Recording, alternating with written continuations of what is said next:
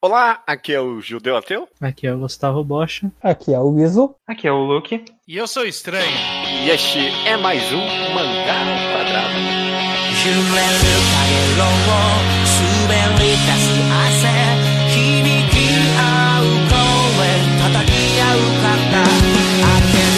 Maravilha, todo mundo, tudo bem com vocês? Tudo bom? Passaram bem a semana? Opa, passamos. Todos sejam muito bem-vindos então a mais um episódio do Mangá ao Quadrado, revisitando aqui um, um quadro clássico do programa. Não sei se clássico é a melhor palavra, mas é é um tema, recor- é um, tema recorrente agora do podcast, que é o famoso Tribunal, um quadro no qual a gente junta várias pessoas com opiniões diversas. é, de mangás, eu acho que até agora todos foram em andamento, né, de alguma forma. A É gente verdade. já falou de One Piece e Boku no Hero Academia, foram só esses dois, será? Acho que foi, né? O, ori- o original do Tocast foi de Nossa, não, não Death conta Note. isso. Não, não, Mas isso era outro programa, basicamente. A gente Não. só teve o mesmo E o formato era diferente. Sim, a gente chama aqui de tribunal, mas na verdade a gente só conversa sobre. Exatamente, é basicamente. As, opiniões, as pessoas têm opiniões diversas sobre como está o mangá hoje em dia, se ainda vale a pena continuar lendo, se ele tem futuro, se ele não tem futuro, se tem salvação, se nem precisa salvar porque tá ótimo. Tanto One Piece quanto Boku no Hero e, e agora Haikyuu, né? São mangás que divergem as opiniões. A gente vai vir aqui conversar sobre, ver se.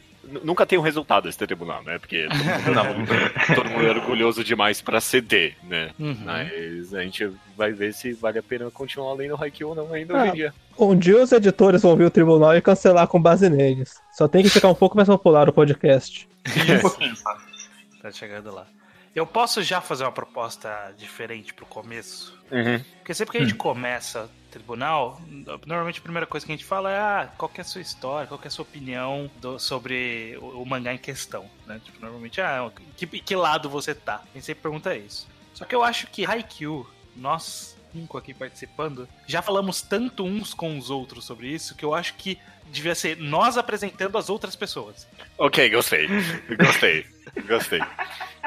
Então Tá. vamos fazer. Vamos Como fazer que o a gente seguinte. organiza isso? Não, todo mundo pode apresentar todo- uma pessoa, só a própria pessoa que não se apresenta. Ah, Ok, todo mundo vai dar uma geralzão da opinião da pessoa, é isso?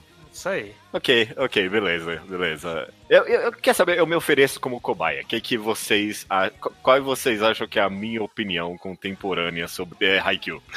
Bom, você começou a ceder pros defeitos de Haikyuu muito recentemente. É. E Anteontem, durou, assim. tipo, muito pouco tempo, teve uns dois capítulos decentes, aí você já falou que ama esse mangá de novo.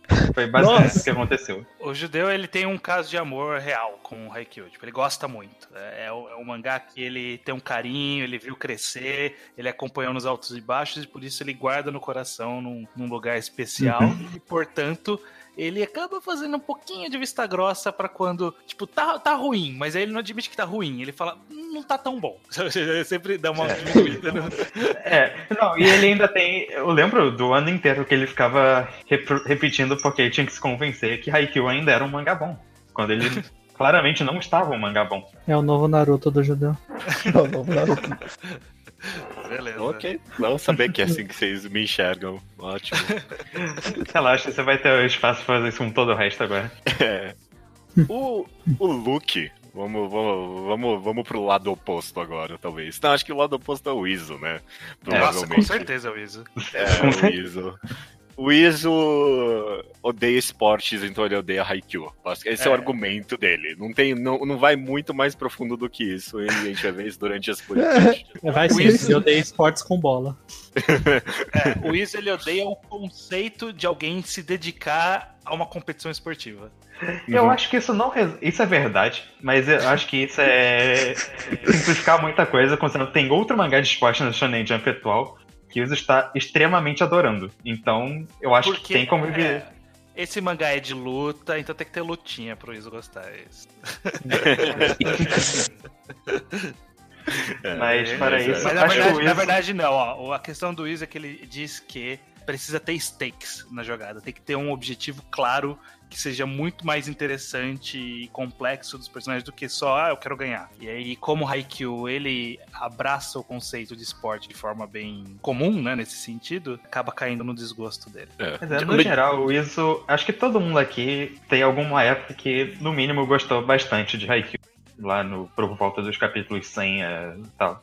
O Iso não Sei teve lá, é, isso. acho que a- a- a- até a pessoa que, sei lá, odeia o Haikyuu hoje em dia, o pessoal costuma falar, ah, pô, pelo menos aquela época lá do Yamaguchi, sabe? Pô, Uhum. quando o Yamaguchi erra, puta que pariu, que mangá, né? Mas não, É, eu, eu nunca, nem nessa época, todo mundo, eu- a, a gente acompanhou o Iso lendo, né? Ele leu bem tarde, acho que foi o que nos últimos três meses. meses. Nos últimos três meses. E todo mundo ficava na expectativa, porra, será que agora que o Iso vai gostar? E nunca aconteceu. Próximo, é, Bocha. O Bocha é um caso curioso.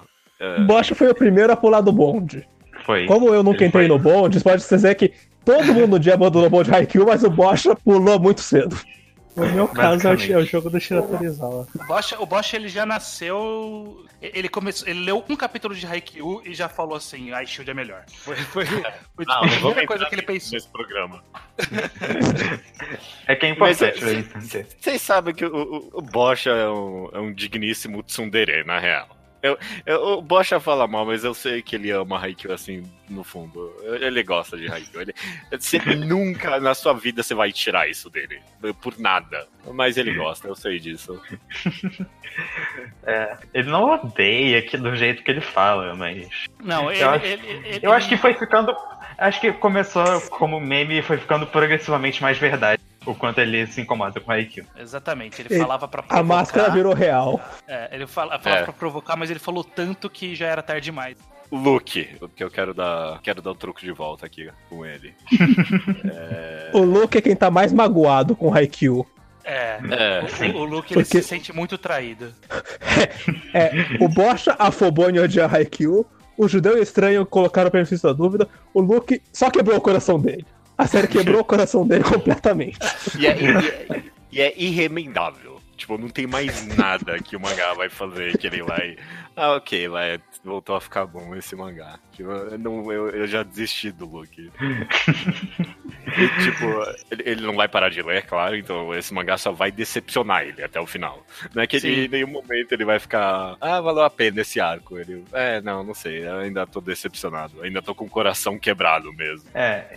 Bom, É. eu, eu tenho uma historinha pra contar que eu acho relevante. Que eu. Eu tinha começado a ler esse mangá, eu dropei lá no comecinho. Não dropei, tipo, só não continuei lendo. Eu voltei a ler ele na época que o Bosch e o Judeu estavam discutindo. A gente já tá falando com spoiler? É, co- é, esse programa tem spoiler, pronto, avisamos. É, pronto. É, sim. É, que o Bosch e o Judeu estavam discutindo muito sério todo o capítulo se o Karazuno ia perder ou ganhar o jogo contra o Torizawa. E eu queria muito é, entrar nessa conversa. Aí eu fui, maratonei o mangá pra chegar nessa, nesse jogo. No final, o Bosch estava certo. E eu acho que começou aí. Eu É, acho a, que... a gente vai chegar nesse ponto de É, virada. vamos chegar. Vamos chegar. Eu, não- eu nem concordo que é aí que vira, mas vamos chegar. Não. E por último, Não. temos aqui o estranho, que é. é se, se é uma dúvida pra mim, estranho, vou falar a verdade. Você talvez Eu entre todo mundo aqui ser, ser o mais. Sensato não é a palavra, porque eu sou o mais sensato. Mas, Eu, eu- eu estava ativamente pensando, eu sou sensato. Ele vai falar que eu sou sensato. É, você é o mais centrista, ok? É, você conseguiu transformar isso em algo negativo. É, eu acho que o estranho é a pessoa menos empolgada com. E não só com o Haikyuu, eu acho que ele é muito blasé com a leitura dele de mangás. No geral. É raro você ver o muito empolgado ou muito puto com alguma coisa. A coisa tem que ser realmente marcante pra ele. E Haikyuu não acabou, tipo, só caindo pro que ele. Não fica puto, ele só não tá naquele estado que ele pensa. Não ficou fanboy que nem o judeu pra ainda fingir que o mangá tá no, na sua melhor fase. É, mas é assim, ele isso. também não é o Luke que, tipo, se sai um capítulo bom, ele fala, ah, esse capítulo foi bom. Não fica. Ah, não, que decepção. Eu admito quando é bom. Ok. Beleza, todo É. mundo aqui. Esse exercício foi bom, tá todo mundo aqui nos seus devidos lugares situados na, na escala.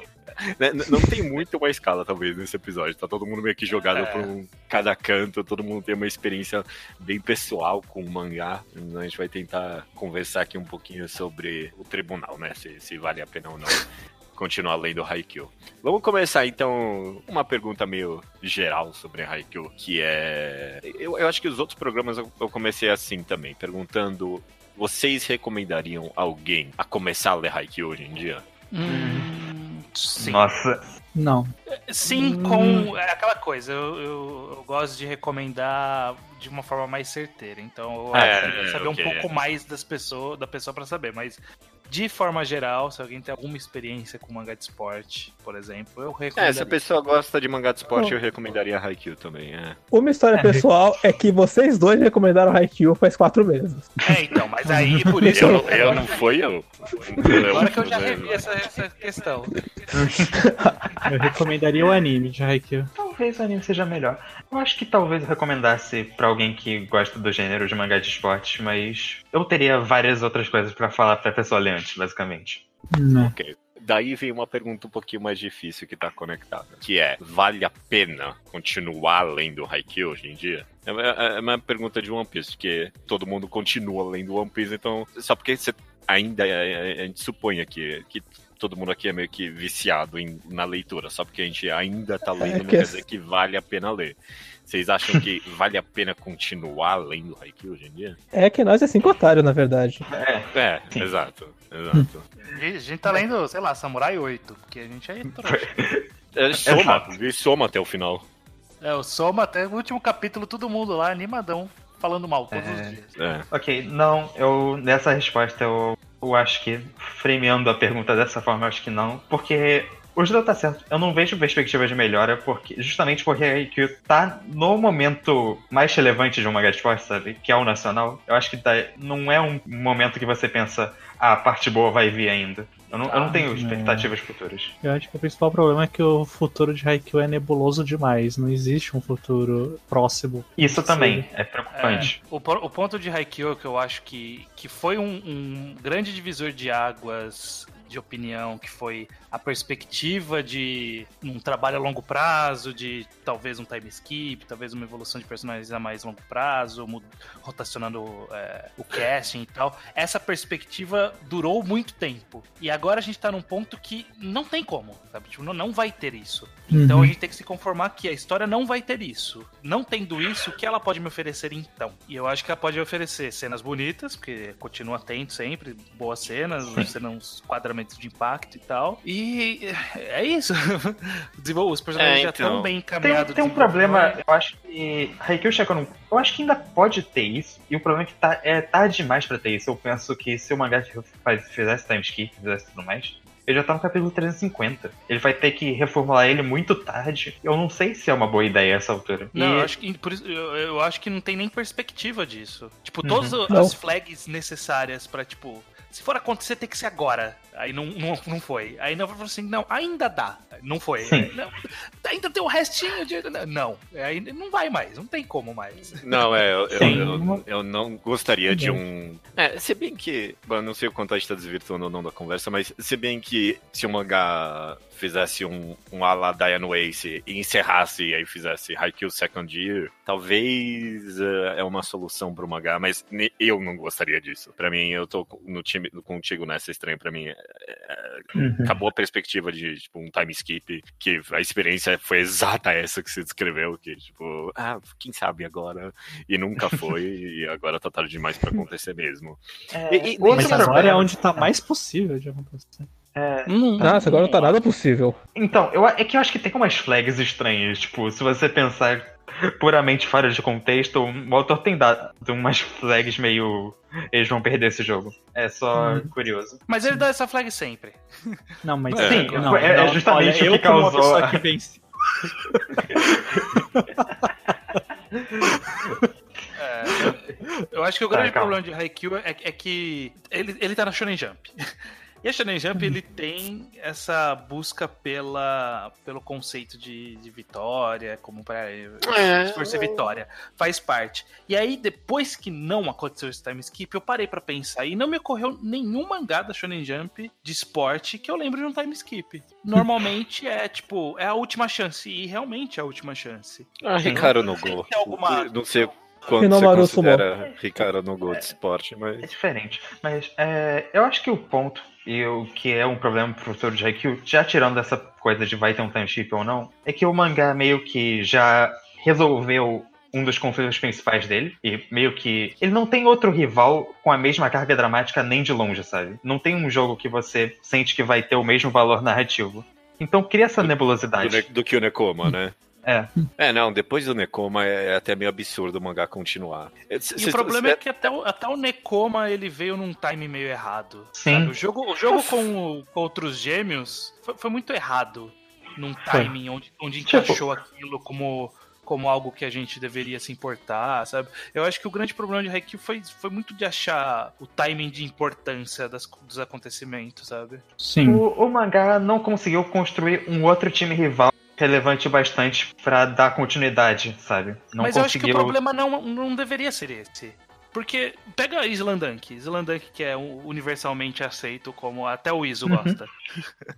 é, ele no torneio nos nacionais são times que a gente não conhecia, literalmente times que não conhecíamos. Sim, Inclusive sim, a final é. é contra um time que foi apresentado para ser a final, só. Tipo, ele não existia até, até falarem, vai ter esse jogo agora. Uhum. Então eu, eu acho que o problema, problema não, não é que não foi criado ou preparado um time antes. Eu acho que, que esse não deveria ser o problema. Eu acho que o problema é como esse time é desenvolvido durante o jogo e qual é a importância desse time em relação ao, ao Nekoma. Sim, sim. É, eu acho que talvez, não é necessariamente a construção prévia, mas é também, tipo, o contexto da partida em si, sabe? Isso. Sim, sim. Acho, acho que Haikyuu não constrói bem a rivalidade que floresce durante o jogo. As mesmas rivalidades certo. sempre tiveram muito plantadas antes do jogo começar, que quando o jogo começasse ia ser grande. É, Mas nunca é, tem aquela que floresce depois que a partida começa. Ou até eu, o valor dessa da partida pro, pro time, independente de qual fosse o time. Afinal, o Slandunk é muito construída de uma forma que não importa qual time estivesse enfrentando, mais ou menos, sabe? Você sente aquela, aquele drama. Ah, não, eu, eu, eu, eu, vou além, talvez. Eu, eu, eu, digo que é uma falta de capacidade do autor mesmo de construir, conseguir construir um time durante a partida. Porque uhum. esse, esse jogo dos gêmeos, que eu acho que é universalmente o pior do mangá, talvez, é, apesar de eu ter momentos que eu gosto dele. Certamente. O cara meio que fez a receita Slam Dunk, o último jogo ali. De tipo, ah, ir um personagem por vez, construir eles, fazer um arquinho, colocar meio que um, um combate entre os jogadores e tudo mais. Só que, tipo, ele não conseguiu. Por isso que ficou tão grande assim. Porque por isso que uhum. durou fucking cinco volumes, que nem o último jogo de Slam Dunk dura cinco volumes, né? Então, Esse mim, jogo dura eu mais do que... que... o jogo seguinte, Jaikyu. Que era é, o do Nekoma. Que é o do Nekoma, é que deveria ser mais importante. Mas eu tenho uma perspectiva de que o problema para mim não é que ele não desenvolve os adversários, eu acho que ele desenvolve. Durante a partida você passa a aprender, você aprende quem são os personagens, qual é o desafio que eles estão propondo, qual é o estilo daquele time. Mas eu acho que a, o problema é que ele, ele, não consegue amarrar isso com os desenvolvimentos necessários pro, pro Nekoma. Nekoma não, Carazo. Cara, eu como é... outra vez também, né? Tô... Falei errado outra uhum. vez também, agora que eu percebi. É, Sim. Porque, porque o, quando a gente. Eu, eu penso. O Zé Landan, que eu acho que é um bom exemplo, porque, tipo, ele é um, um primor nesse sentido. E, e, quando você pensa nas partidas, você consegue lembrar, tipo, qual era o drama daquela partida? O que, que tava rolando naquela partida que era, que era um drama a ser superado? E nem sempre era para todos os personagens. Às vezes cada personagem tinha um drama mais em escala maior ou menor mas a gente sabe que existia algum drama e que ele precisava ser superado para aquele time vencer. E no caso, nos casos dos jogos de Haikyuu, a impressão que dá é que eles têm essa dificuldade e eles vencem uhum. só tentando mais, sabe? Não, Sim. Não, não é não verdade parece isso. que tem. É difícil ter alguma coisa que é, é, é o que, que eles estão enfrentando, sabe? Eles têm que sei lá, eu penso no, no caso do, do Mitsui no última partida de, de Slandank, que ele tá. Todo o rolê dele é que ele tem que vencer a fadiga dele. E ele não consegue vencer a fadiga, mas aí ele entra num frenesi e tal. O que que precisava se superar no jogo contra os gêmeos? O que, que precisava o... ser feito? Jogar mais. Não, não. Se você quer, se, se a gente quer conversar uns detalhes, eu tenho aqui, por exemplo, o Nishinoya e esse negócio dele não conseguir defender para cima, né? Tinha todo aquele negócio. Tinha o próprio desenvolvimento do Hinata de conseguir defender no geral. Tinha coisa para serem desenvolvidas ali. Eu, eu, eu nem então, sei qual é o problema desse jogo. Eu acho que o problema, na verdade, Judeu, você tá conseguindo citar várias coisas e elas não estão coesas dentro daquele jogo. Eu lembro que a gente reclamava que toda hora, todo capítulo, o autor, tipo, cria, construía uma narrativa diferente para justificar o drama daquele capítulo, sabe? Não era. Esse é um problema. muita coisa. Esse é um bom ponto, talvez. Esse é um ponto que eu tô disposto a concordar. Que Haikyuu, ele é muito bom em capítulos fechados. Tipo, ele é muito eu não disse isso. não, não disse isso, mas eu é. gosto como... Mas é, mas Eu é. gosto como o judeu pegou uma crítica do Luke, falou, eu concordo e distorcendo um elogio. Mas, tipo, é meio que... Pode ser, tipo, isso pode acabar jogando contra ele, e talvez esse jogo dos gêmeos aí meio que seja isso, sabe? A todo o capítulo tinha que ter um começo e meio fim muito bem amarrado naquele capítulo, sabe? Uhum. E, tipo, às vezes não dava mas, pra. Mas é meio que isso que eu tava. É, é, meio que isso que eu tava tentando puxar quando eu disse de, de não ter um drama do capítulo. Porque é 200 dramas, sabe? Tipo, é, o mesmo é. personagem, ele tá passando por. Ele tem que. O Renato ele tem que aprender a recepcionar, ele tem que aprender a fazer um saque bom, ele tem que aprender a receber um saque bom, ele tem que fazer um corte bom, ele tem que desviar do bloqueio, ele tem que bloquear. Tipo, todos esses dramas estão na mesma partida. Sabe, tipo, foca em uma coisa. Finge que o resto ele tá fazendo ok e mostra pra uhum. gente que, ó, ele tá com problema no bloqueio, sei lá. Mas não, nunca é simples assim. Uma maneira que o estranho tá querendo dizer é que, como cada capítulo é a própria história, o jogo não devia ser tão longo e ter 200 capítulos, que aí você fica com 200 histórias. Sim. É uma é, narrativa é. que funcionava melhor nos jogos curtos, que era antes nacionais, que o jogo não tinha 100 capítulos. Aí funcionava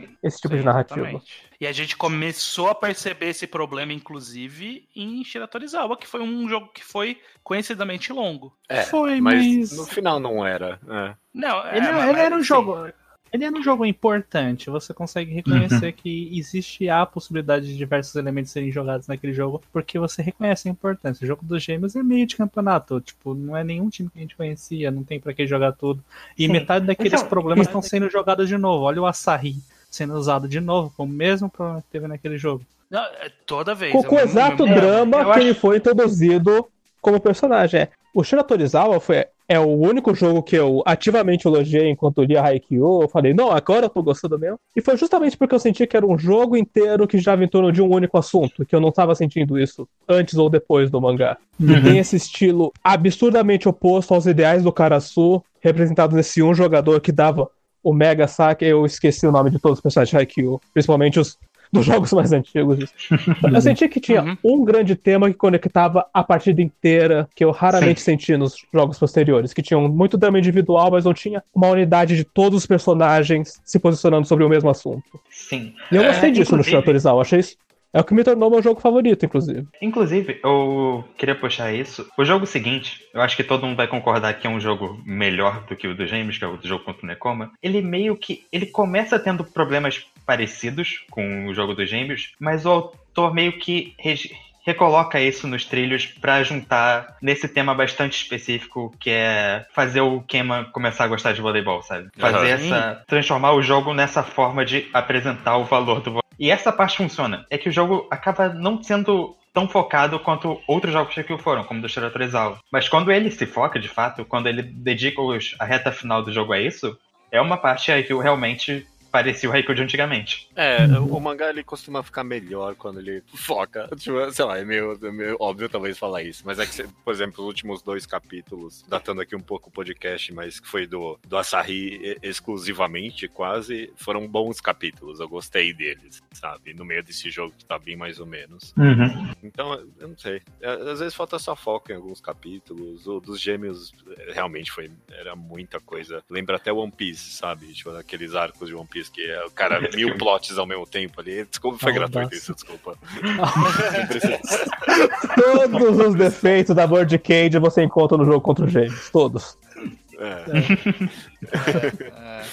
Mas é, é, ai, eu, ai. eu, acho que, que esse problema de. Eu, eu acho que o, que o, problema talvez seja essa questão de falta de foco mesmo. Tipo, de ter um grande. Um grande. Uma grande história sendo contada naquela partida. Pode-se ter menor, casos menores, mas, tipo, tem, tem, pra mim, pelo menos, precisaria ter algo que amarrasse e que desse um senso de propósito para aquela partida. Porque o problema não é, é ele, ser, ele, ser, assim, tipo, meio que desconexo. Mas se eu termino e aí vem um outro que também é desconexo, para mim eu só tô, tipo, repetindo. Eu tô repetindo Sim. as mesmas partidas. Não tô. É. São partidas diferentes, mas os dramas são sempre meio parecidos, a conclusão é sempre meio, meio mais, ou menos parecida. Os dramas voltam na partida seguinte. Esse caso do Asahi, para mim, é, é um absurdo. Parece que, tipo, ele não supera nunca isso, sabe? O... Não, é diferente. Eu tô disposto ah, a defender isso. É diferente, mas não é o suficiente, sabe? Eu acho que é, assim. Porque eu tô pensando aqui, porque eu, eu, eu tô meio que criticando mais do que qualquer outra coisa aqui. Eu tô tentando me perguntar o que, o que me prende ainda a Haikyuu. Eu acho que mesmo nesses, em todos esses piores jogos, o GM ou o de agora, sempre tem pelo menos um tema bom e a partida acaba ficando ruim, porque ele quer colocar mais 30 temas. Que nem a, a de agora, ela começou. Eu, eu achei que ia ser mais parecida com a do Nekoma, que ele conseguiu focar em um tema só. Que era que é esse negócio aí do Hinata, descobrir que o, o ídolo dele ali não é ninguém hoje em dia. E aí tem esse cara que é melhor do que ele em tudo. Parece, parecia um desenvolvimento interessante. Mas aí ele começou a enfiar uns caras aí, whatever. Esse cara aí uhum. que é bom no bloqueio. Eu não quero saber desse cara, mano. tipo, foca no. Foca que você prometeu aí no começo do jogo, que é o interessante mesmo. Eu fiquei frustradão com como encontrar o Little Giant não tá sendo um grande big deal pra esse jogo. É, sim. Eu acho é, que deve ter sido muito maior. Sobre isso. Porra, vai se fuder nada até agora. É, eu... é. Poderia, poderia, ser vários dramas em volta disso, né? Porque é. existe todo esse. E eu acho que. É, bom, datando também novamente o podcast, eu acho que talvez vá ser feito ainda.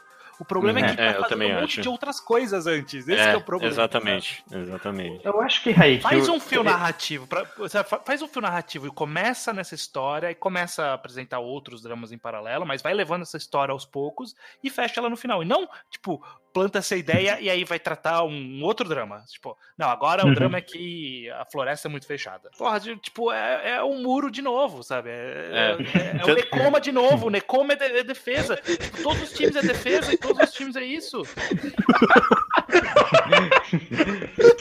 no, no, jogo dos Inclusive, gêmeos é, foi a mesma coisa eu, pra mim. Eu quero Pode apontar falar. um negócio. É diferente do que a gente tá comentando, mas eu acho relevante, não é o principal. Eu acho que o autor não tá sabendo lidar muito bem com a parte mecânica do mangá de esporte, sabe? Que é o jogo em si. Hum. Ele, eu tava comentando com o Bocha, ele sempre aponta, ah não, olha, o cara não tá sofrendo, ele tá, eles não estão muito mal na partida. Aí você vê o placar, ele tá empatado o jogo. E, e você não viu eles uma vez na, na partida sequer. É.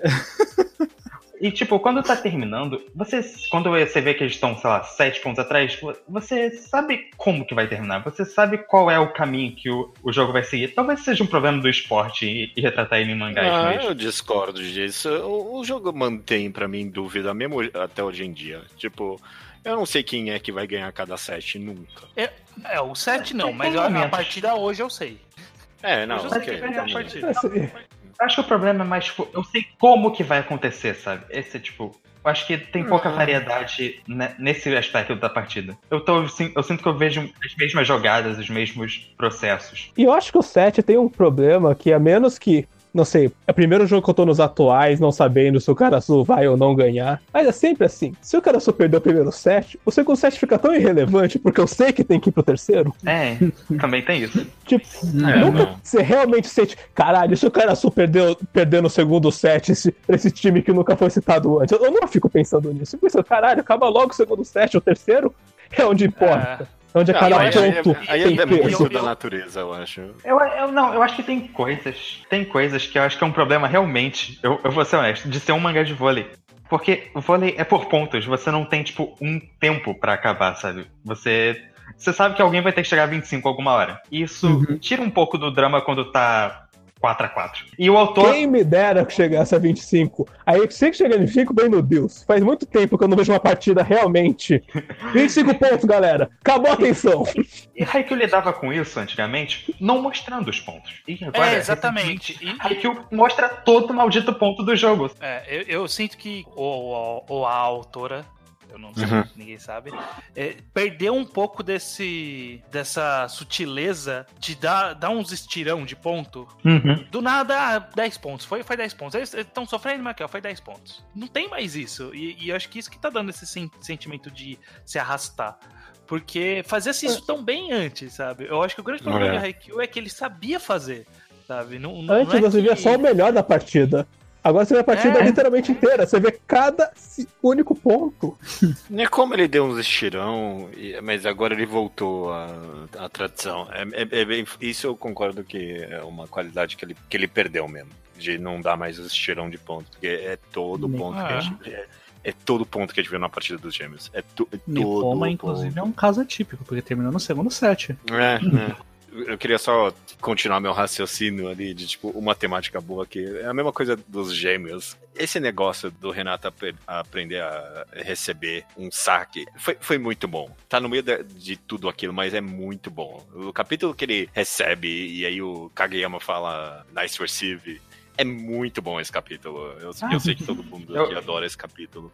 Eu concordo. E, e realmente é um problema pra mim, porque eu acho que ele tá muito jogado no meio desse jogo, sabe? É, então. Uhum. Mas é, é- é- mas é por isso que eu ainda gosto tanto de Haikyuu. Porque ainda tem, tipo, mesmo num jogo desses, tipo, tinha essa uma ideia muito boa que foi executada. O problema é isso mesmo, que, sei lá, a gente lembra dos gêmeos, mas lembra que tinha um, tipo, tinha um cara meio careca que eles queriam, que ele ficou muito tempo vendendo, que é o cara, é o, é o segundo melhor jogador do Japão. Ele é melhor do que o cara do Shira Torezawa. Tipo, teve muito capítulo desse cara, não sei se vocês lembram, não. Que era um estrangeiro. Vagamente, mas é. Eu Vocês juro que eu não lembro jogo desse antes do cara. jogo dos gêmeos? Vocês lembram que isso existiu? O O jogo antes dos gêmeos? É, porque não importa. É, que tinha um cara lá do saque das luas lá. Ah, é verdade. Não vou defender essa ideia, judeu, mas a, a sua definição de relação com Haikyuu é de um relacionamento abusivo. Te trata mal, te trata mal, aí vem uma vez te dá um agrado e você acha que ele mudou. O judeu tá sempre disposto a perdoar Haikyuu. Ele só precisa pedir desculpa. É. Não, eu, eu- acho que o mangá tem coisa a oferecer, só isso. Tipo, eu- mano, Não, porque. eu- Ok, eu, tô assim, eu eu, vou- eu, eu- falei só, só pra dar uma provocada. Já que, já que a gente tá falando mal, eu acho que a gente pode tentar dar um, dar um ossinho pro judeu e pensar o que que Haikyuu ainda tá fazendo competentemente. Eu, eu, o judeu distorceu o que eu falei, mas eu acho que eu concordo que constantemente, tipo, Haikyuu ainda faz capítulos decentes, sabe? É, É, esse- eu acho que no, no beat, bi- no beat to beat do, de Haikyuu ainda funciona. Nem sempre, às vezes tá vindo os capítulos meio mais ou menos, mas ele ainda funciona no. Pode ser. Você não sabe. Uma coisa que eu gosto de Haikyuu, que tem a ver com isso, é o fato que você não sabe o que você tá indo ver no capítulo. Tipo, você tem um, às É. vezes você tem uma ideia de pra onde ele vai. Mas às vezes ele tá no meio de um drama. E justamente é, é uma reclamação a longo prazo, mas a curto prazo é interessante. Que, tipo, ele tá no meio de um drama, ele vai lá e pula pra um outro. E aí, tipo, do nada vem um capítulo do. E, e o que? Como que chama o nome? De óculos? É, Tsukushima. Tsukushima. Tsukushima. Tsukushima, é. É, às vezes, tipo, do nada tá tendo um drama lá do, do Nishinoya e ah, tem um capítulo do Tsukishima aqui, ó. Olha aqui, ó. Do nada. E aí você falou, ah, interessante. Ele, ele consegue. Você nunca tem certeza do que tá prestes a acontecer. Eu acho isso válido, interessante, mas a longo prazo pode ser problemático.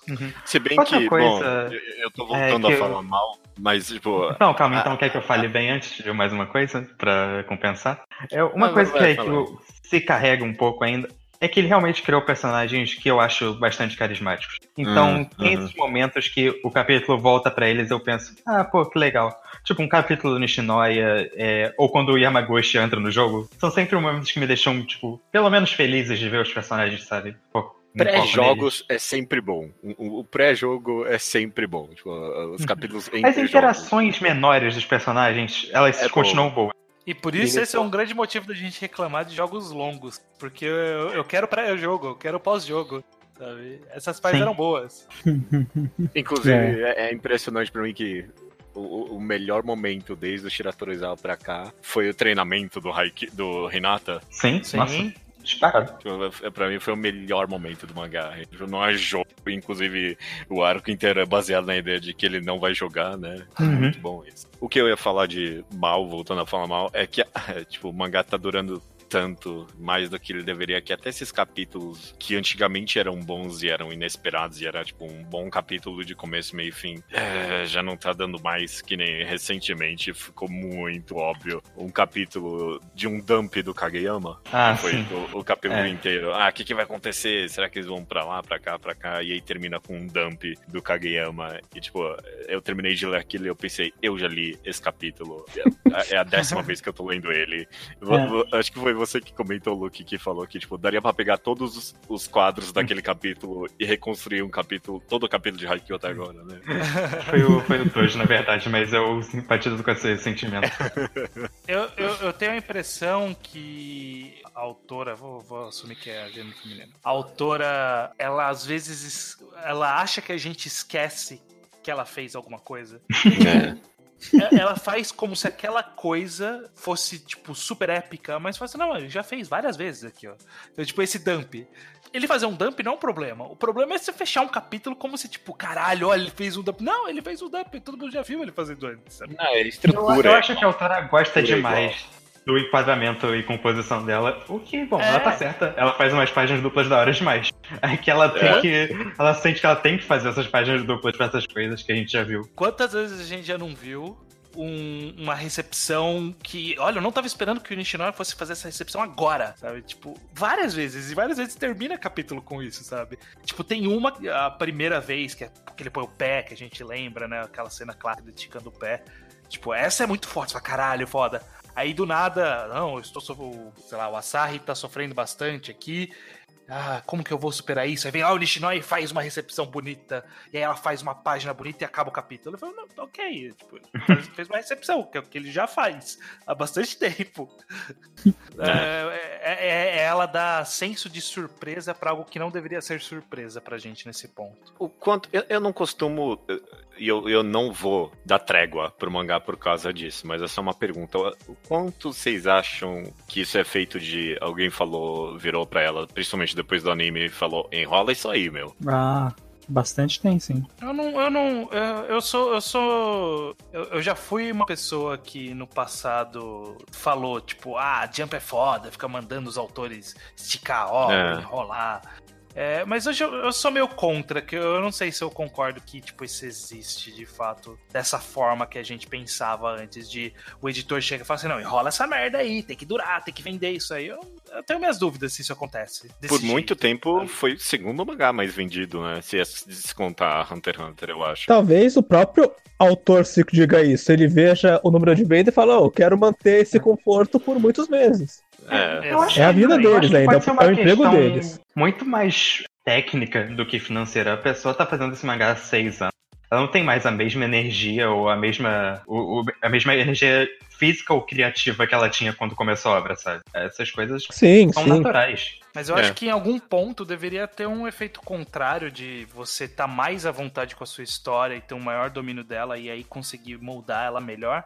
Mas parece que com o tempo ela tá perdendo o controle do, do, do ritmo da história que ela tinha, sabe? É porque, sei lá, a gente nem tá aqui muito no tribunal, a gente só tá meio que conversando e tentando entender o que aconteceu com esse mangá. E, tipo, Uma mesa de bar. É, não, é meio. É porque ele é tão bizarro mesmo, porque parece que ela perdeu as capacidades que ela tinha e que, tipo, fazia todo mundo gostar do mangá. Tipo, a introdução dos. A arte continua boa. locutores- A arte continua boa. É, não, a arte continua A arte boa. continua ótima. É, em termos narrativos, porque, por exemplo, a introdução dos locutores, que jogada amadora, que piorou o mangá em, em- em- em todo aspecto possível. Sim. Até Os porque são terríveis. são os locutores mais genéricos, sabe? Não tem um- alguma coisa interessante neles. E são os locutores que falam, não, porque o cara Sony está perdendo de muito e aí tá empatado. Ah, mas, É, nem, cara. ma- mas ao mesmo tempo, que jogada de, de gênio de introduzir o cara do Ribe lá, como que é? O Das cobras. Das cobras, Como- é, eu adoro ele com a menininha ali. do- do- da namorada. Essa foi uma boa ideia. É, eu, gostei, eu gosto de, de, desse casalzinho aí. E, tipo, é, é, muito melhor e mais interessante quando é com ele do que quando é com os locutores. Parece que até ela existiu uns capítulos de uns, sei lá, umas, uns 20 capítulos pra cada ideia desses locutores, porque era muito ruim mesmo, mas, tipo, por isso que eu acho tão bizarro o que tá acontecendo com esse mangá, porque parece que perdeu umas habilidades mesmo. É, meio, é bizarro, assim. Uhum. No, o Estranho tá falando da Jump, eu acho que não é, tipo, algo é, direto dos editores ou direto da autora, mas acho que é uma influência do ambiente da revista que é querer aumentar a escala da coisa constantemente, sabe? Então, tipo, o jogo tem que ser sempre maior que o outro, ou mais, tipo, com mais detalhes e mais coisas. E por isso vai acontecendo esse tipo de coisa.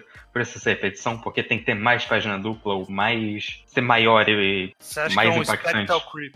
Em parte, é, sim. Eu, Hum. eu acho que isso. E não, é- não é, tipo, algo tão consciente, é só um processo natural que muitos mangás da Jump têm, sabe? De um É, jogo ser. Ela acaba, acabou subvertendo esse jogo contra o Necom, porque é menor que o anterior. Tipo, no geral, os jogos têm sido mais, mais detalhados e mais. com mais páginas duplas e mais coisas, eu acho. Não só menor. Sim. Menor quando contextualmente devia ter sido bem mais hypado. Sim. Menor sendo o Nekoma. Sim. Eu, eu acho que a perspectiva de, de ritmo. Eu, eu conseguiria defender a teoria da conspiração de que a autora foi vetada de fazer um time skip pela, por editores. E aí por isso ela se perdeu. Tipo, como que eu vou seguir com a história? Eu, eu, eu consigo, pensar nessa narrativa partindo do É uma boa teoria. se ela tivesse matado, tipo, terminado o campeonato, a corrida do campeonato do, do Karasuno, ou antes, né, com o Shira Torizawa, ou, tipo, no começo, perdendo uma das primeiras partidas, sem jogar com o Nekoma, ela ia matar a participação do Kuro, que é um dos personagens mais queridos da, da revista. Do- Mas eu acho que aí a solução era fazer eles perderem o jogo pro Nekoma. Eu acho que esse era o caminho. Mas aí tinha que jogar o Nekoma muito pra antes. Eu, eu, eu, eu não duvido que ela tinha pensado em, em fazer eles não irem pro Nacional nesse ano, sabe? Eu, eu não acho impossível essa possibilidade. É possível, realmente. É, Eu- mas é, é. se não foi isso, eu acho que talvez alguma coisa, algum dos acontecimentos seguiu por um caminho que ela não queria e aí agora ela, ela não tá se encontrando, sabe? Mais, sabe? Tipo, Hum. alguma coisa saiu dos trilhos que tava planejado e agora, tipo, pô, e agora? O que eu faço, sabe? Você acha que tem como o mangá voltar ao nível de qualidade que ele teve no ápice? Eu acho que dá Hum, pra melhorar. Não sei se chegar no ápice. Mas, ó, tá ma- matando esse jogo, fazendo o jogo atual que eles estão contra o time do pequeno, novo pequeno gigante lá.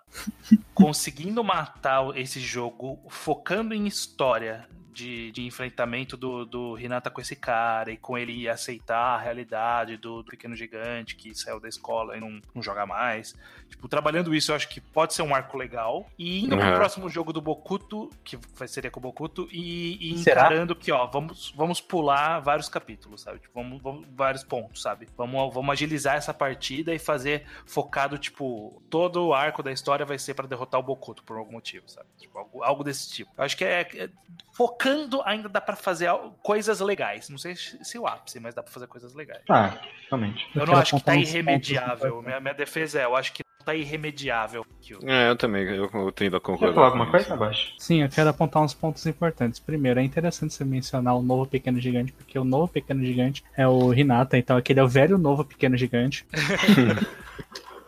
que já, já adiciona duas, é duas que o- contradições aí. É o novo pequeno gigante e o novíssimo pequeno gigante. É. Tá, eu ok. fico E- indignado em como eles são muito ruins pra inventar novo apelido pra jogador nanico. Sendo que tem três relevantes naquela região do esporte.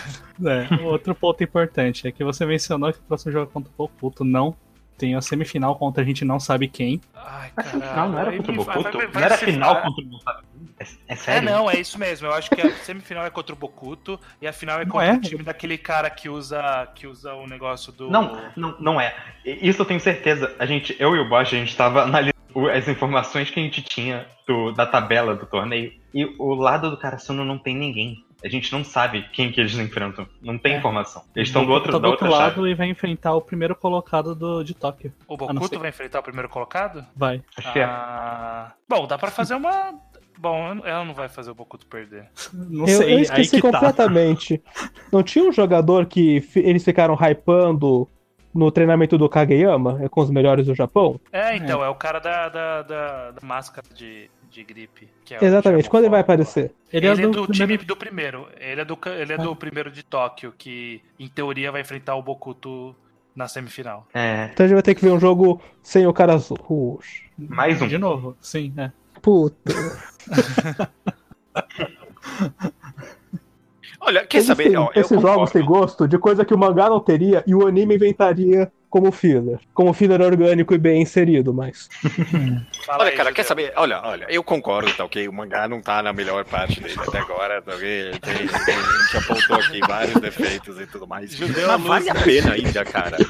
Tá ok, cara? Vale a pena. Tipo, é um mangá que vale a pena ainda. Ele tem excelentes capítulos ainda, sabe? Mano, esses dois capítulos que teve agora do Asahi é melhor do que qualquer coisa que apareceu em, sei lá, Shield 21 aí que vocês Olha só! É você falou pra gente não falar disso. Eu não iria. Eu não e é agressivo. Eu não iria por esse caminho de argumentação. Também também. Tá ok, tá ok. Foi gratuito, foi gratuito. Mas, Mas tipo... ó, eu concordo que eu acho que vale a pena acompanhar. Eu, é, se você claro. me perguntasse, tipo, acabou Haikyuu agora, do jeito que é, e alguém fala, ah, falaria pra alguém ler do zero? Eu tinha que avaliar. Agora, se é pra não, tipo, eu, alcançar sim, os atuais claro e acompanhar os capítulos, eu diria que sim. Hum. Eu acho que o problema é que Haikyuu não acabou ainda. Então, tipo, a gente tá no capítulo 350, você fala, Haikyuu vale a pena? Sim, talvez. O problema é que o mangá não acabou. E a gente não sabe quando ele vai acabar. E se ele não melhorar, é, cada capítulo a mais fica mais difícil falar que Haikyuu vale a pena. O benefício da dúvida, assim, não dropa agora Haikyuu se você tá. Se você curtiu até uma parte, mas, mas não tá numa fase boa pra você, não. Vou pegar esse mangá do zero e ver qual é a dele se ele vale esse hype todo aqui. Que isso vai te brochar, honestamente. Concordo. Até porque eu acho que a essa altura o hype do Haikyuu já caiu bastante. É, é, se alguém me perguntar, vale a pena ler hoje em dia, eu ia falar. Ah, tá num momento meio baixo agora, mas eu acho que vale a pena. Porque, Na tipo, própria ainda Jump, tem momentos excelentes. Pegou é. o último lugar recentemente no toque. Tá perigoso pra ele. O quê? É? Não o último, o último botão Não tá perigoso é, pra o... ele, nem de longe. Ele só pegou o último lugar na toque, mas não tá perigoso pra não, é, foi, o último, foi o último lugar simbólico, né? Tipo, era abaixo dos que já seriam cancelados, né? Umas paradas é acima dos sim, que seriam sim. cancelados. É, não foi, não foi, tipo, o último literal, mas foi é. lá Nossa, mas não sabia que tava foi, tão ruim não assim. Foi não foi Dead Last. É, então. As vendas é, começaram foi. a cair, mas não cair para níveis perigosos. Mas caíram. Sim. Uhum. Também. É, Haikyuu não é mais o segundo mangá mais vendido da Jump. Mas isso é mérito dos é? outros, não vale a pena a comparação. É Boku no Hero? Boku no Hero e Neverland tá no processo. Sim. Ah, okay. Não, Neverland já passou. É. Mas eu, eu, eu gostei que a gente teve um pequeno momento que aqui nesse podcast que representa como é a experiência de, de ler Haikyuu, que é a gente, caralho, o que, que ele vai enfrentar agora no, no, na semifinal, se ele ganhar? tipo, é, é, esse é um tipo de experiência que, que é realmente é verdade, né? O que, que vai acontecer? vocês falaram de, de que o, o, primeiro lugar do, de Tóquio vai enfrentar o Bokuto. Agora eu não tenho certeza qual deles vai ganhar. Não tenho mais essa certeza. Às Exato. vezes a, a autora faz disso e eu gosto dessa incerteza. Por, por, é. algum, por alguns capítulos, nos primeiros capítulos, eu quis acreditar que o time do Bokuto não ia ganhar a partida anterior deles. Que foi contra aquele cara com o cabelo estiloso lá, com, com corte. com corte do Ariel. Que passou. Sim. Acho que teve um, um, uma prévia da partida do Bokuto que o estranho falou alguma coisa do tipo. Ai, nossa, eu não, não, eles não vão perder essa partida, né? Olha, olha a cara desse, desse time. Eles é. parecem muito genéricos. Teve, teve, eu lembro. Não, mas esse foi mais. Mas depois ele começou a construir que, tipo, esse cara tinha algo a provar. E aí começou a construir isso no capítulo, sabe? Do, pô, ele, não, ele, sempre, geral, ele sempre tá na sombra dos outros, e ele tem que se provar. Aí eu falei, agora aí, ó, prova esse cara aí, porra. Olha aí. No, no geral, eu concordo. Mas, é, por outro lado, tem um negócio. Eu tava comentando com o Bocha, é, relacionado àquela coisa do Little Giant antigo. Que aí, ao, o autor, a autora, sei lá, ela, ele gosta de ser subversivo fazendo mangá de Haikyuu, e às vezes essa coisa não dá certo. E é o que para mim aconteceu nessa cena do Little Giant, que foi meio que falar, ah, então, Renata não se importou. E esse não se importar acabou sendo uma subversão que atrapalhou a história? Não, uhum. eu não concordo. Ele criou. É, porque o jogo não terminou ainda, mas para mim, é, esse capítulo que ele não se importou, foi tipo um capítulo terminado um ponto de interrogação que não foi resolvido até agora, né? Tipo, Exato. Ele importou até agora. Ali. Ele tá no meio do jogo. já deveria estar tá pesando nele. Você não, não eu sente. critiquei isso. Eu critiquei. Eu, eu não, acho então, que é uma então, crítica. Mas o, o, o, capítulo em si eu achei bom. Não, exato. É que é uma subversão que ela não rendeu Não é uma coisa. subversão. É uma, claro tipo, é. uma dúvida no arco do personagem. Por que seria? Porque você criar uma. Você quer ter essa, esse objetivo do personagem que tá lá introduzido desde o capítulo 1, ele encontrar e pensar, ah, tudo bem, é isso aí, eu acho bastante, é, não seria o, o, processo natural da coisa. Tá ok, não, mas é... Quero aproveitar, um deixa de pra cuspir em Haikyuu e falar que isso é derivado de outro problema, que é o Hinata não ter nada que conecte ele ao vôlei, além do Little Giant. O que faz a gente colocar muita pressão nos próximos capítulos ser muito bem conduzido. Hum. Porque ele é uma pessoa uhum. que a única coisa que fez ele pensar em jogar futebol é um dia eu vi o Little Giant. E ele é tudo que me faz amar esse esporte. E aí, quando ele encontra o Little Giant, isso não cumpre nossas expectativas porque elas eram exageradamente altas. É, Sim. mas é, tem que ver o que vai ser feito agora. Vocês estão criticando algo Exatamente. que não aconteceu ainda. O problema é que o timing já foi ruim. A gente já tá. Não, já tá bem ruim. Tem que ver o que vai acontecer ainda. Eu não vou aceitar essa crítica. Não, não, o jogo não terminou ainda. O cara é, pode essa, fazer algo excepcional crítica, ainda. Essa crítica é uma crítica clássica do Iso sobre não gostar de Haikyuu, que é o fato de que é tudo voltado para o esporte, mas sem um grande propósito específico, né? Sem uma, um grande significado para a vida dessas pessoas. Fora o, a existência do esporte e a necessidade de vencer.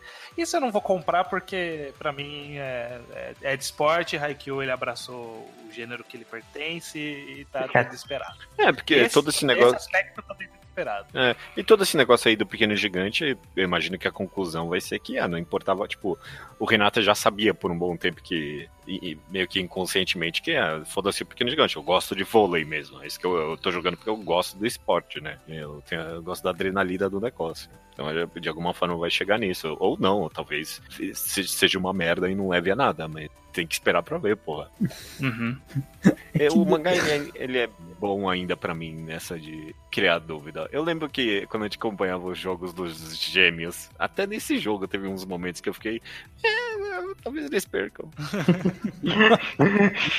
não, nos, nos, gêmeos, nos gêmeos lá no meio eu falei assim: eles não vão perder pra esses caras bosta, que talvez não quer fodão, e tá aí demorando demais. é, não, depois de um momento ficou bem óbvio. Mas é. Falhou, falhou nesse ponto. Mas enfim. Bom, conclusões com que a gente então, isso aqui? Não tem, não tem veredito, né? Eu, eu, esse podcast talvez é o único até agora. Tipo, porque vocês pegaram um momento ruim que o mangá não tá me empolgando muito mesmo. E eu acho que vai o ser último capítulo te empolgou? Você falou sobre a Feliz como faz uma semana o mangá te ah, deixou okay, muito feliz. mas eu sou honesto, não, eu sei que o mangá tá no, tá... Você tá no momento ruim desde a partida dos gêmeos, né? é. Tipo, não, não é verdade, no, porque você, teve você o... me pegou num momento ruim, numa, num período de dois anos aí que eu tomei Não, ruim. porque depois teve o Nekoma e o Nekoma foi bom. Se e vocês o foda é que é injusto isso, porque agora tá no momento ruim, mas daqui a 30 capítulos vai estar no exato mesmo momento ruim que é esse jogo ainda. Ele não tá acabando. Pode... Não, esse jogo pode ser muito bom ainda, vocês não sabem. que é verdade. É. É verdade. Eu não tô mentindo. Esse jogo pode ser muito não, bom. Eu acho que esse jogo não pode ser muito bom. Eu acho pode que a sim, conclusão do jogo pode ser muito boa. O jogo já, já não tem como ser muito bom. Sim, esse jogo é a mesma coisa que aconteceu com o Nekoma. Como eu já estabeleci, o jogo importa do terceiro set, a gente tá no segundo. Então eu ainda não sei qual é desse jogo. É. Apesar dele estar tá durando pra caralho. O meu problema é que eu fui honesto nesse podcast. Esse foi o meu problema. E por isso teve esse Eu acho que esse foi um Tribunal fascinante, porque você vê que não teve a ordenação de posição certinha, né? Todo mundo começou a falar mal e bem, meio que espontaneamente. É. Mas eu acho que agora tem que ter, tem que ter uma digressão aí da gente fazer só um, um final de elogios que justifica porque que a gente tá ainda aqui, né? Lendo Haikyuu. Se bem que pra algumas pessoas vão falar, eu tô lendo só porque eu quero ler, ler tudo da Jump. É, ok. É, tem, é. Tem, tem, algumas pessoas aqui assim. É, sou eu. Tem um, é, literalmente um. Eu fiz uma promessa de estar uma coisa do toda a Jump, isso é a única coisa que me fez não dropar no começo das nacionais. Talvez uma conclusão interessante é ser cada um. É, não sei, eu ia falar pra gente apostar, talvez. Tipo, o quanto mais vocês acham que esse mangá vai durar? Duas partidas. Ou seja, 200 capítulos. Duas partidas e meia. Duas partidas e meia. É, duas partidas e meia, né? Até essa partida de agora. Mano, vocês são muito desonestos. É. Não, eu sou muito honesto. Inclusive, eu vou, ter, eu vou fazer minha, meu ah, fechamento aqui, aproveitar. Fala aí. Aproveitar pra dizer que eu continuo lendo Haikyuu. Um, porque eu, eu geralmente continuo lendo as coisas. Dois, porque realmente eu leio de boa vontade, no geral. Capítulo que me desagrada quando é ruim mesmo, mas esses últimos capítulos da Sahi foram mais interessantes do que as outras vezes que a Sahi foi explorado. E uhum. há coisas boas que dá pra fazer assim. Quem sabe você tenha que aturar mais 40 capítulos por coisas boas assim, mas vai ser um final de jogo melhor, pelo menos eu espero. Luke, por que você continua lendo Haikyuu? Ah, porque o Isso falou, ele falou muito bem. Haikyuu, eu, eu, gosto, eu gostei muito do mangá por muito tempo. De verdade. Quando, quando eu tava maratonando para chegar nos atuais, eu cheguei nos atuais, eu tava realmente super empolgado. E Haikyuu é um mangá que ele realmente tem momentos que ele faz coisas bastante diferentes e muito boas em relação a outros mangás de esporte. O arco do treinamento do Hinata é a melhor parte do mangá pra mim também. Eu, eu amo aquela parte de paixão até hoje. Eu acho um momento genial do, do mangá. Por mais que tenha todo eu não gosto da parte dos nacionais Haikyuu. Eu acho o final do jogo contra o Nekoma também muito bom. A forma com ele, qual ele retrata essa, e que eu vou discordar totalmente do Iso nessa questão, que é como o Haikyuu retrata essa paixão pelo esporte, que nessa, nesse arco de fazer o Kema gostar de esporte, que no final é meio que ah, não, então ainda é só vôlei. Mas se é só vôlei, ainda é importante para essas pessoas. E é o tipo de, de mensagem que eu acho super válida para um mangá de esportes. E eu, eu comprei ela e eu acho muito bom. Então é. O capítulo eu... do Tsukishima com orgulho lá, né? Esse tipo de coisa. O Yamaguchi. É... É... Enfim, aí que eu tenho é uma magia. Momentos... Sempre que eu vi uma cena que me revoltava, eu jogava pra todo mundo, olha que cena ridícula, e o Luke respondia, essa é uma das minhas cenas favoritas do mangá. É, é impressionante. É, Mas é, eu acho que aí que eu tenho momentos realmente brilhantes. Eu fico genuinamente triste que ele não tá alcançando eles mais. Você, Estranho, você continua lendo por quê? Eu leio como quase tudo que eu leio, mais por inércia, mas eu não desgosto de Haikyuu. Eu gosto ainda de Haikyuu. Quando, quando eu tenho que é que eu ando numa fase que eu tô meio relaxado com leitura de forma geral. Então, não é incomum eu acumular duas semanas. Então, por exemplo, eu não leio aqui há duas semanas. Eu não leio nada da Jump há duas semanas. Tirando One Piece, que eu sou meio que obrigado, porque senão eu tomo spoiler. então você não tem a menor ideia de por que o Judô tá feliz. Não, não. é, mas, eu, mas eu, o ponto é que sempre que eu volto, a primeira coisa que eu leio é Haikyuu. E aí, tipo, se eu tô atrasado três, eu leio três de Haikyuu. E aí os outros mangás eu vou intercalando capítulo porque eu não aguento ler tudo de uma vez. Porque, tipo, ah, puta, três de Boku no Hero, três de Neverland. Ah, e aí eu fico alternando pra não cansar. Mas aí. É, eu tô ofendido. É, já ataquei, ataquei de graça. Mas eu, eu, um dia eu, eu, eu ainda gosto da leitura leitura de Haikyuu. Às vezes eu não tô satisfeito, mas acho que o processo de leitura, ele nunca é ruim. Eu nunca termino, eu, eu, nunca fico, eu, eu não lembro, eu, eu, lembro de capítulos que eu desgostei, mas eu não lembro de ter achado insuportável o capítulo. Tipo, nunca é insuportável. Às vezes eu só não gosto que, tipo, porra, eu li tudo isso aqui não avançou nada, sabe? Mas uh, o processo de leitura nunca é ruim não sei. Eu, eu, eu, acho que é um mangá que ainda me agrada a leitura de forma geral. Então, por isso eu continuo lendo e eu acho que é possível e há brecha e há possibilidade de ter grandes momentos bons ainda. Às vezes tem, às vezes tem, sabe? Tipo, não, não é algo que o HD caiu e não voltou nunca mais. Às vezes tem e eu acho que vai ter mais daqui pra frente, eu quero ver isso. Okay. Eu, eu, eu, me arrependi, valeu a pena fazer, forçar todo mundo a falar bem. Gostei disso. Esse podcast foi interessante no final, porque de todos os tribunais, é meio que. Ah, ninguém gosta de falar mal desse mangá, tirando isso. É, as pessoas. É, a gente gosta dele, é mais decepcionante do que qualquer outra coisa e talvez até fascinante porque que ele decaiu de uns tempos pra cá. Mas é, eu continuo lendo porque eu, eu ainda amo ele até os capítulos que o pessoal não gosta, eu sempre acabo achando alguma coisa que eu, que eu gosto. Então, pra mim é meio óbvio. Eu, eu amo o Haikyuu, eu continuo amando ele e eu Mas a gente, poderia, a gente poderia terminar apontando o maior problema né, de Haikyuu. Que é? Que é trocar pra placar, placares eletrônicos, que aí perdeu aqueles dois personagens que... Ah, não. Nossa, a, a morte do melhor chip do gente, mangá foi muito triste. A gente pode traçar a queda de qualidade de Haikyuu, porque eles eram os pilares centrais de é. Eu acho que dá pra concluir que Haikyuu é um pouco que nem Naruto, que a mudança de qualidade narrativa veio de uma mudança estética também. No Shippuden o traço mudou e o plot fica ruim. Haikyuu não mudou o traço, mas teve mudanças estéticas que marcam a fase ruim. É.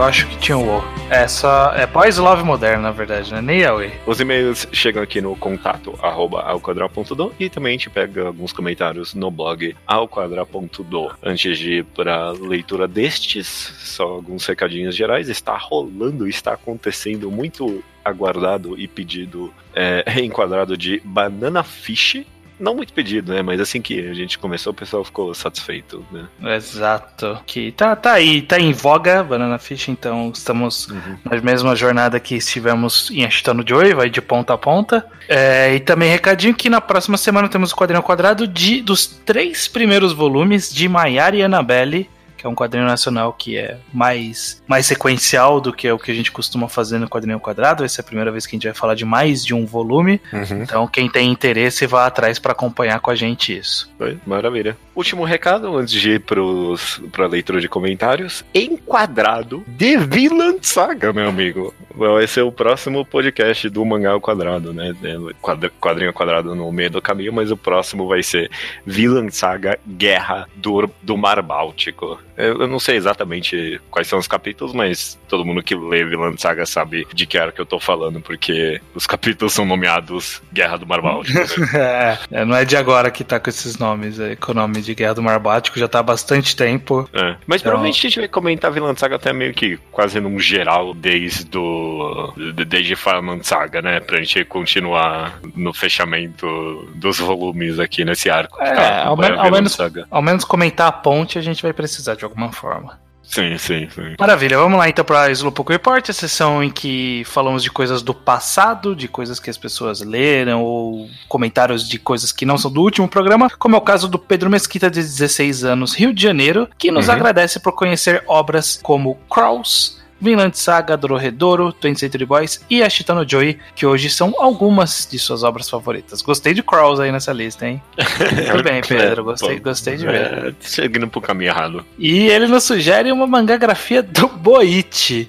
Eu Que acho que a loucura. gente, a gente já ventilou já- essa ideia. Várias vezes até, eu acho. É, mas a gente olha a carreira do Boichi e não dá pra encarar não a carreira do Boichi. Ele fez, ele fez umas coisas muito muito meio, meio bosta lá no meio. Eu, eu lembro de ter tentado ler algumas coisas, tipo, algumas coisas muito curtas são muito curtas e muito bosta ao mesmo tempo. É, Eu não sei se eu- seria- E é muita coisa também, né? Mas sei lá, talvez. É, muita coisa, mas talvez em algum nível seria interessante, porque pô, ele, ele começou com uns melhores. One, ou melhor one shot da história dos mangás, provavelmente. E aí teve uma carreira de não sei quantos anos pra finalmente voltar a fazer algo que as pessoas consideram bom agora.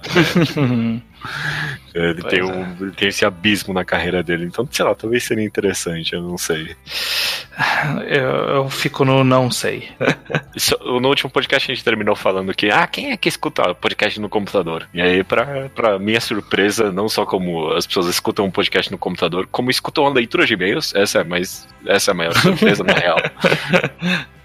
então, é o, a Júlia Chiliano, o, o Hermes Passeri, o Rui Carodi, todos escutam o podcast no blog pelo computador. Então, tá, tá, tá certo. Então- faz sentido. Se você tá no computador, Precisa manter o player no site, então. ah, sei lá, se- também faz sentido pra mim, porque se você tá jogando um joguinho, alguma coisa assim, ah, só abre o blog, põe o play ali e tá bom. Tá no mesmo fone, né? E finalizando o Slowpoke Report com o neto de 26 anos, que trabalha como designer gráfico e arte finalista em Ubá, Minas Gerais.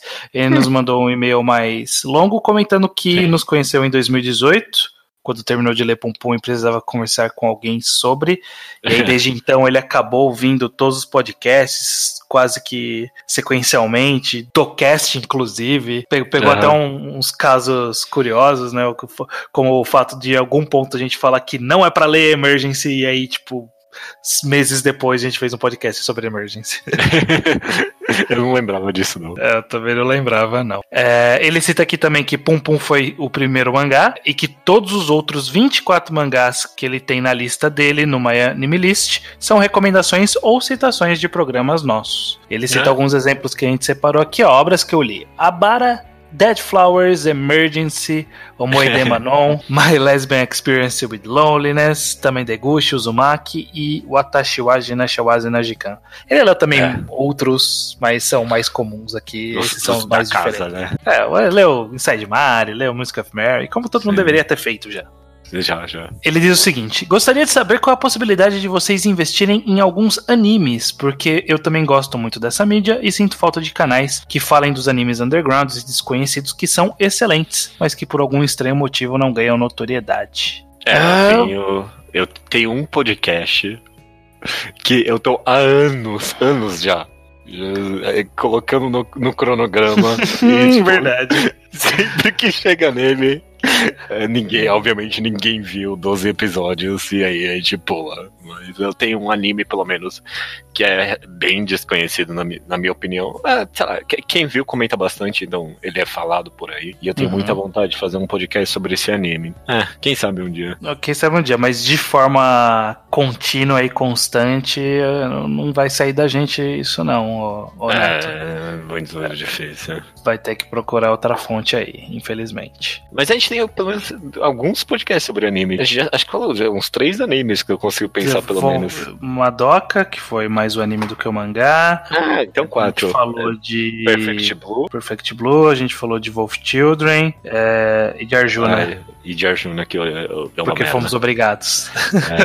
É. é, e ele também diz aqui, ó, sobre o final das leituras de e-mails, minha recomendação é que vocês voltem a falar de coisas fora da curva que fizeram, visitaram, assistiram ou comeram durante a semana. É legal perceber que quem faz um trabalho que a gente admira, na verdade, é gente como a gente. uhum, uhum. Ok, vamos, vamos ver o que, que vai acontecer nesse final de leitura. Quem sabe? Mas antes disso, só um último comentário sobre o tema do programa, né? Tem isso ainda, que foi o Voice Love moderno. Eu só recebi um comentário no Twitter, as pessoas meio que comentaram, fizeram um comentário geral, parece que o programa foi bem apreciado pelas pessoas. Eu, eu pessoalmente, uhum. algumas pessoas me falaram que gostaram, mas no blog, pelo menos o Antônio Luciano fez um comentário que eu achei interessante, bem grande, na verdade, eu peguei só aqui alguns trechos, mas ele disse o seguinte: ó, o máximo que vejo de problema de um estereótipo de características de ativo e de passivo existem, né, esses estereótipos, mas não são escritos em pedra, né? É tudo bem relativo. Ele acha importante também não cair também no outro estereótipo de gays e de bissexuais, de serem todos versáteis, como ele mesmo não é, nessa exata mesma forma. Ele termina comentando que uma representação objetiva da realidade é impossível relevante a isso, uma vez que, uhum. que é, sempre é uma escrita subjetiva de uma pessoa, mesmo fazendo pesquisa, o que conta aí é a qualidade estética de representar essa história em escrita e narrativa de quadrinho. É, tipo, num aspecto geral, eu acho também meio, sei lá, é meio insano sempre buscar uma representação completa, sabe? Tipo, uhum. do, da realidade e tudo mais. Ainda em muitos BLs que têm o objetivo de serem pornográficos mesmo e tudo mais. A gente comenta assim mais no, no aspecto geral, mas é, com certeza tem esse paradoxo aí, sabe? De tipo, ah, cair em estereótipo e cair no estereótipo do estereótipo. Uhum. Sempre é um trabalho difícil, então eu concordo com ele. Se é um trabalho bem feito e não tá sendo excessivamente ofensivo, eu nunca vejo muito problema, não. Eu concordo, mas eu também acho que pode-se estar. No final, o estereótipo vai se tornar. Se ele é feito apenas esse estereótipo, ele se se torna um clichê uhum. e a gente sabe que clichê, para ser bom, precisa ser muito bem feito. Então. Uhum. É mais fácil evitar o clichê e tentar fazer uma coisa um pouquinho diferente para chamar atenção do que tentar ficar sambando em cima de um clichê e tornar ele não clichê. É um trabalho difícil, eu acho. É. Sim, sim. É, são muitas nuances. Ainda mais quando tá cheio de crítico chato feito a gente. E aí, inclusive eu que nem lugar de fala tenho. É, ninguém se importa. Ah, quer saber, ó, no final desse podcast, é, eu e você e mais duas pessoas, a gente, a gente foi em grupo pra PocCon aqui em São Paulo, né? Uhum. Você achou uma boa experiência? Hum. É, pode dar. Eu tenho crítica também. É, eu, eu, eu fiquei triste. Eu primeiro, primeiro fiquei triste com o quão pouco de quadrinho tinha lá. Sim, essa é uma crítica que eu tenho constantemente para as cons nacionais. Até a própria CCXP. Ah, CCXP nem é evento tipo, de quadrinho, não. É, deveria ser. E ah. em, tanto que o nome é Comic Con. Uhum. e para todos os efeitos, eu acho que existem. É uma crítica que, que, enfim, eu já vi essa discussão rolando entre artistas mesmo, mas eu acho que o foco deveria ser em produtores de quadrinho e não em galera vendendo print. Mas é isso aí sou eu. É, é eu preferiria mais galera com quadrinho e menos print. Qualcomm foi é, um evento de artistas e quadrinistas LGBT que coloquei em São Paulo durante o mês de junho, um dia antes da parada gay. Né? Para quem tá escutando isso muito no futuro. Foi a primeira vez que aconteceu. É, foi, foi o primeiro. Uhum. E, tipo, tava muito lotado, a fila tava duas horas de fila para entrar no negócio e nem tinha tanta coisa para ver. Eu fiquei uhum. feliz só que, tipo, ah, um evento que ninguém esperava que ia dar muita coisa teve esse alcance absurdo, sabe? Uhum. Então, quem sabe ano que é. vem eles não dão uma estrutura melhor e chamam mais artistas. Eu acho que também, sei lá, com, com muita... mais visões, né? Porque foi, foi uma uhum. das críticas das, das amigas nossas que estavam conosco, que são ambas lésbicas, uhum. e elas falaram que não tinha nada para elas, assim. Parecia que só tinha para gay. Que é uma é. pauta bem comum de movimentos LGBT sobre como é tudo gay-cêntrico. É, é uma é. discussão é, contínua disso. É, de pessoas trans, eu lembro só de uma mesa também. Mas é, eu, eu acho que para a primeira tentativa foi bom sucesso aí. Quem sabe ano que vem eles é. fazem maior. Ah, é, foi bom como um faltou... termômetro, né? De, de, é, de tipo, ó, o pessoal quer. Então faz, investe, traz bastante gente que o pessoal tá interessado. Maravilha.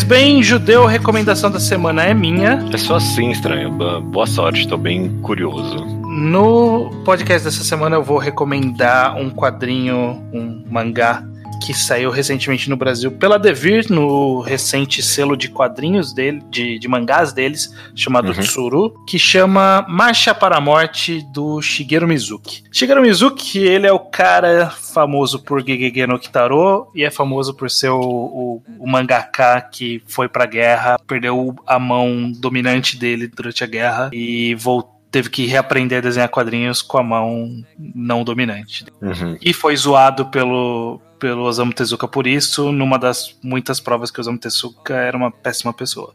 Eu não sabia desse, desse caso, não. Acho que a gente falou em algum podcast muito antigo, Nossa, vagamente. Que babaca, né? Enfim, ele é famoso por Gegege no Kitaro, Shigeru Mizuki, mas ele saiu no Brasil. Saiu uma outra obra dele chamada Nonomba, que eu ainda não li, porque não, não baixou bem o preço ainda na, na Amazon.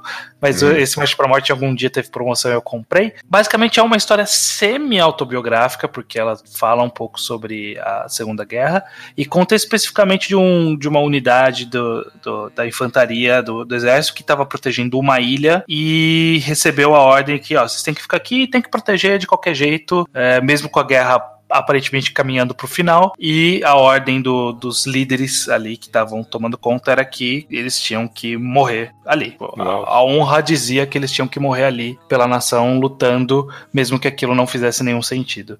E basicamente vai ser a história sobre essa unidade, são N personagens, então, então você não vai lembrar de quase ninguém, você vai lembrar só do, do carinha de óculos. Todos os outros eles vão e vão morrendo ao longo do tempo, ou são todos muito parecidos, é difícil você saber quem é quem. Talvez seja meio que intencional, porque é, é muita gente, e é muita gente que tá lá e não tipo, não tem passado, não tem presente, eles só estão lá e se, se, conhecem dali só porque estão ali. E conta a história desse ponto de vista meio que crítico da, da postura do Japão na guerra, sobre essa postura de honra, de que eles precisavam fazer tudo e dar os, a própria vida pela, pela nação, sendo que eh, não fazia sentido, sabe? Tipo, o que, que tinha. Ah, em algum momento um dos soldados questiona, mas o que, que tem tanto nessa ilha que a gente precisa morrer para defender, sabe? E é uma uhum. ilhazinha, um ponto específico, estratégico. É, um, é um, uma obra bem anti, anti-guerra. É uma postura conhecida do Shigeru Mizuki, que, bom, ele sofreu na guerra, ele voltou com essa postura. E é um mangá que, assim, é, eu tenho críticas a ele, primeiro que ele é bem antigo, né, 73, então, e, e foi desenhado pela mão não dominante do Shigeru Mizuki, na época que ele tava aprendendo ainda, né? Já, já tava melhor que Gegege no Kitaro. Gegege no ah, Kitaro okay. tava mais difícil de ver. Mas ainda assim, ele faz enquadramentos bem simples, faz movimentações bem, bem simples também, o próprio character design é bem simples, mas em alguns momentos ele faz uns traços bem duros, bem achurados para mostrar algumas cenas de horror de guerra ali. E acho que no final funciona. Demora um pouco para você pegar o feeling, mas no final funciona. Mas eu acho que, que o importante é a gente ver essa mensagem desse ponto de vista de, de alguém do, do Japão que participou da guerra, sem essa visão idealizada de que ah, o Japão e a gente lutou até o final e somos bravos guerreiros. Ah, sofremos muito porque tacaram uma bomba na gente, que realmente sofreram e isso é importante. É, não podemos fingir que isso não aconteceu. Mas, ah, e os kamikazes? Não tem kamikaze na história, mas, tipo, essa, toda essa adoração do, do Japão pela glória de eles terem lutado e combatido na guerra até o fim, sendo que era, às vezes era só idiota, né? Quem uhum. manda, quem manda nunca tá morrendo, né? Quem manda os outros morrerem não tá lá na guerra morrendo. E aí é uma, é uma crítica a isso. E é bem crua a história, bem direta e bem, é, e bem cruel, como é uma guerra, como a guerra deve ser. A impressão gráfica tá ok, não tá, é um, uma, um mangá um pouco maior do que mangás que a gente tá acostumado, mas ah, é capa mole, tem uma sobrecapa, nada muito além disso. O que faz o preço ser um pouco caro, o preço de capa total. É, a Defir costuma ser careira mesmo, né? Quem, quem viu quando eles lançaram Saga, que tava caríssimo. Nossa, puta que pariu. Não, até hoje, é. né? E nunca entra em promoção. E eu adoro é. Saga, mas não consigo ler. Não tem nada a ver com ela.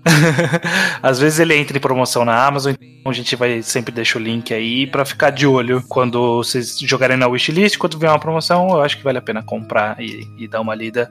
Porque é a história do mangá, é a história do, do Japão e é interessante. Ok, ok. Excelente recomendação. Eu, eu, eu tinha visto que tinha saído e não me deu muito interesse. É bom saber que é uma boa história. Beleza, então fica essa recomendação: Marcha para a Morte de Shigeru Mizuki. Até semana que vem, né? Até semana que vem. But rarely do we succeed. Gather up the guns, the boys they've already gone. High up the hills to shoot and try and kill your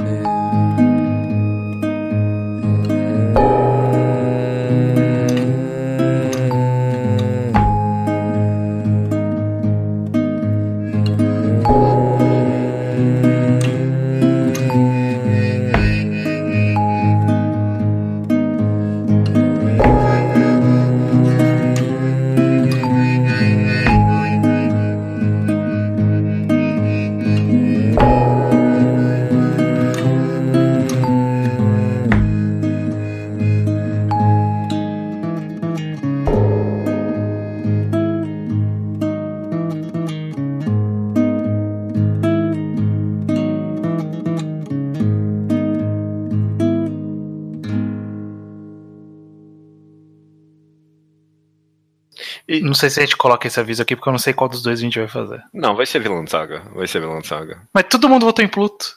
Todo mundo votou em Pluto? Não, nem tinha. Quem votou em Pluto foi o Iso e todo o resto o neutro. Não, é, vai ser vilão saga, eu já decidi isso agora. Mas eu não sei que capítulos são agora. Mas não, é o arco da Guerra Báltica, né? Quem tá lendo sabe. Isso. Do Mar Báltico, é.